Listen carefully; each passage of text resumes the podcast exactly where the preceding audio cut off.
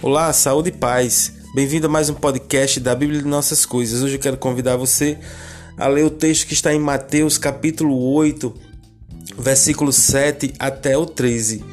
É o encontro de Jesus com o centurião, mais um encontro inusitado de Jesus. Jesus não faz distinção de pessoas, ele acolhe a todos que o procuram e às vezes também ele vai em busca das pessoas, assim como foi para aquela viúva que tinha perdido seu filho. Jesus, dessa vez, é procurado por um centurião romano. O centurião romano era um oficial romano que cuidava de uma centúria, ou seja, um, pelotão de 100 soldados.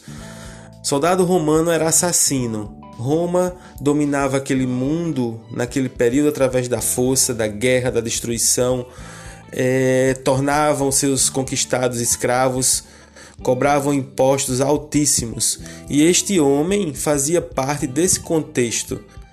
Mas esse homem tem um servo que está doente à beira da morte e ele escuta falar de Jesus. E contradizendo a sua realidade, ele vai em busca de Jesus. Quando chega lá, ele conta a situação que tem um servo à beira da morte que queria que Jesus curasse esse servo. Jesus não pensa duas vezes e diz: Vamos, eu vou na sua casa e a gente vai resolver isso. É quando aquele homem é, toma uma atitude que espanta Jesus, que chama a atenção de Jesus. Aquele homem diz: Olha, eu não sou digno que o Senhor vá lá em casa.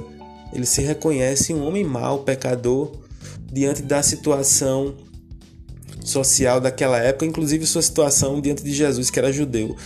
E ele diz: Olha, não vá lá em casa, eu não sou digno que o Senhor chegue lá. Jesus diz: Eu nunca vi tamanha fé em Israel. Vá, seu servo está curado.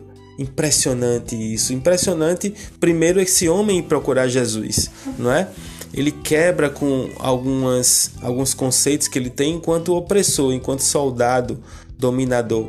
E Jesus quebra muito mais conceitos, porque é interessante que Jesus não pergunta o que ele faz, Jesus não pergunta de onde ele vem, Jesus não aponta para ele as falhas dele enquanto soldado, enquanto assassino, Jesus não aponta ali o dedo, não julga, não condena, muito pelo contrário, Jesus se dispõe a ajudá-lo e se dispõe aí na casa dele.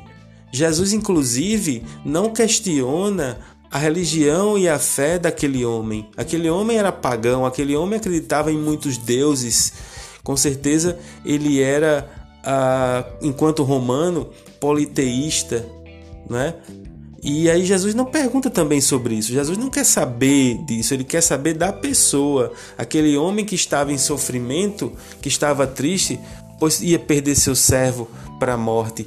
Que coisa fantástica! E Jesus fez assim com ele e com muitas outras pessoas naquela época. Jesus conversou com a samaritana, Jesus aceitou aquele choro daquela mulher que se jogou a seus pés, que nós falamos no episódio anterior, e tantas outras pessoas. Jesus jantou em casa de cobrador de imposto, de fariseu, e Jesus nunca quis saber do que eles faziam, mas sim da disposição, da predisposição que eles tinham em encontrar Jesus, em conversar com Jesus. E Jesus, num ato incrível de acolhimento, vem e recebe cada um, como recebe a minha pessoa, como recebe você. Nós somos falhos, nós erramos e muitas vezes nós nós tomamos atitudes que Jesus nunca tomou, de apontar dedo, de julgar, de condenar, não é? E mesmo assim, com essas falhas, Jesus sempre está a nos acolher. Que coisa fantástica e maravilhosa, não é verdade?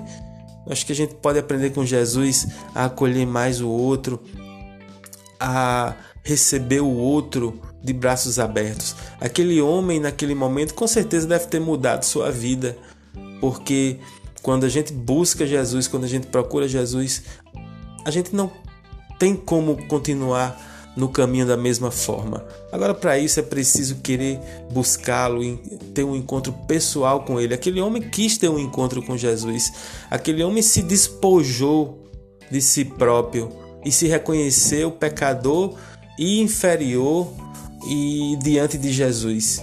E o grande milagre aconteceu. Eu espero que grandes milagres aconteçam na minha e na sua vida grandes milagres e pequenos milagres que também são tão importantes quanto os grandes, porque muitas vezes os pequenos milagres esses nos ensinam muito mais. Um grande abraço e até o nosso próximo podcast.